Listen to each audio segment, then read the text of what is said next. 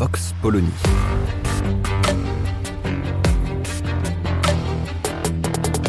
L'actualité vue par la directrice du magazine Marianne, Natacha Polony.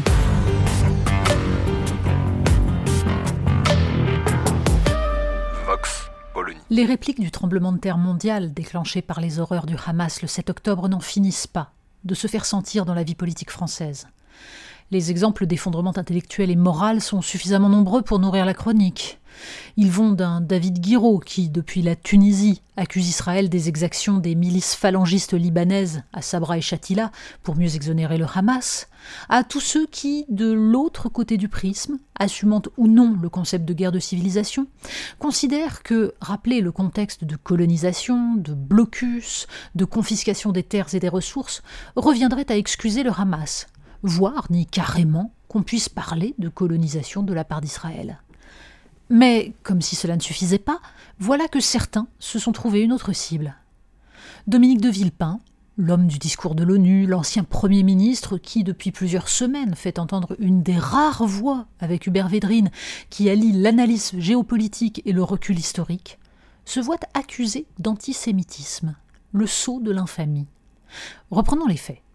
Dominique de Villepin, invité de Quotidien le 23 novembre, passe trois quarts d'heure à plaider pour la seule solution raisonnable, et plus encore à présent que la haine s'est ancrée et que l'irréparable a été commis, une négociation politique prise en main par la communauté internationale pour aboutir à deux États séparés. Intervient une séquence sur les pressions exercées aux États-Unis contre les acteurs qui prennent position dans le conflit, notamment ceux qui tiennent des positions pro-palestiniennes. Suzanne Sarandon, qui a perdu son agent, une actrice mexicaine qui s'est vue retirer un rôle. L'ancien Premier ministre pointe trois éléments. La violence de la pensée unique aux États-Unis, qu'il a lui-même, dit-il, expérimenté en 2003, la capacité de ce conflit à diviser jusqu'au sein des familles, et, dit-il, la domination financière sur les médias et sur le monde de l'art et de la culture, qui fait que les artistes qui s'expriment courent le risque de perdre des contrats. Il est donc question, sans la moindre ambiguïté, des enjeux financiers gigantesques autour de l'industrie du cinéma, qui retire aux artistes leur liberté de parole, puisque l'impératif des producteurs est de flatter un public le plus large possible.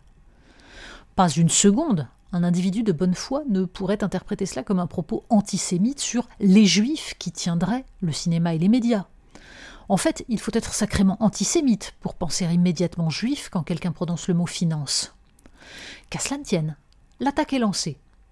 BFM TV organise des débats avec en bandeau Domination juive, Villepin fait polémique. Et le journaliste d'interroger le président du CRIF expliquant que Dominique de Villepin dénonce la domination de la finance juive sur les sociétés occidentales. Des informations pures.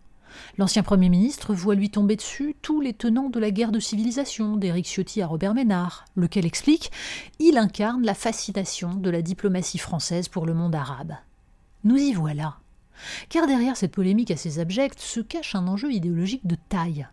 Refuser le choix qui nous est imposé entre d'un côté l'atlantisme béat et moutonnier qui domine le champ politique et médiatique français, et de l'autre la complaisance clientéliste vis-à-vis de l'islamisme que cultive derrière Jean-Luc Mélenchon la frange gauchiste des insoumis. Entre les deux, la position historique de la France, portée par De Gaulle et ravivée par Villepin en 2003, d'un refus du messianisme américain et d'une défense d'un ordre international qui ne soit pas soumis à l'impérialisme des autoproclamés défenseurs des démocraties. Une voix qui, de Dominique de Villepin à Hubert Védrine, en passant par Jean-Pierre Chevènement, est celle de la paix et de la justice internationale, et qu'Emmanuel Macron sur ce dossier tente visiblement d'emprunter. L'immense paradoxe est que ceux qui hurlent à l'antisémitisme pour faire taire cette voix dissonante se recrutent aussi bien à l'extrême droite qu'au centre. Dans le sillage d'un Manuel Valls et du printemps républicain, on peut à la fois prétendre combattre le populisme et adopter une position vis-à-vis du conflit qui est, au même titre que celle d'Éric Zemmour, parfaitement alignée sur celle de Donald Trump et des évangéliques américains, principaux soutiens de Benjamin Netanyahou dans sa politique d'annexion progressive de la Cisjordanie. Voici plus de 20 ans que l'atlantisme est une des composantes de la pensée unique journalistique que dénonçait Jean-François Kahn dès la création de Marianne. Le même Jean-François Kahn qui résume aujourd'hui Quiconque n'est pas pour le droit d'Israël à l'existence et à la sécurité est un salaud. Quiconque n'est pas pour le droit des Palestiniens à un État est un salaud. Faire entendre ce message en France, aux États-Unis et dans le monde entier est une nécessité pour éviter que la haine de l'Occident ne se transforme en guerre généralisée et chez nous en guerre civile. Et les procès en antisémitisme n'y changeront rien. Vox Polony. Retrouvez tous les podcasts de Marianne sur les plateformes de streaming. Et puis les analyses, articles et entretiens de la rédaction sur marianne.net. Et surtout, n'hésitez pas à noter cet épisode et à nous laisser vos commentaires.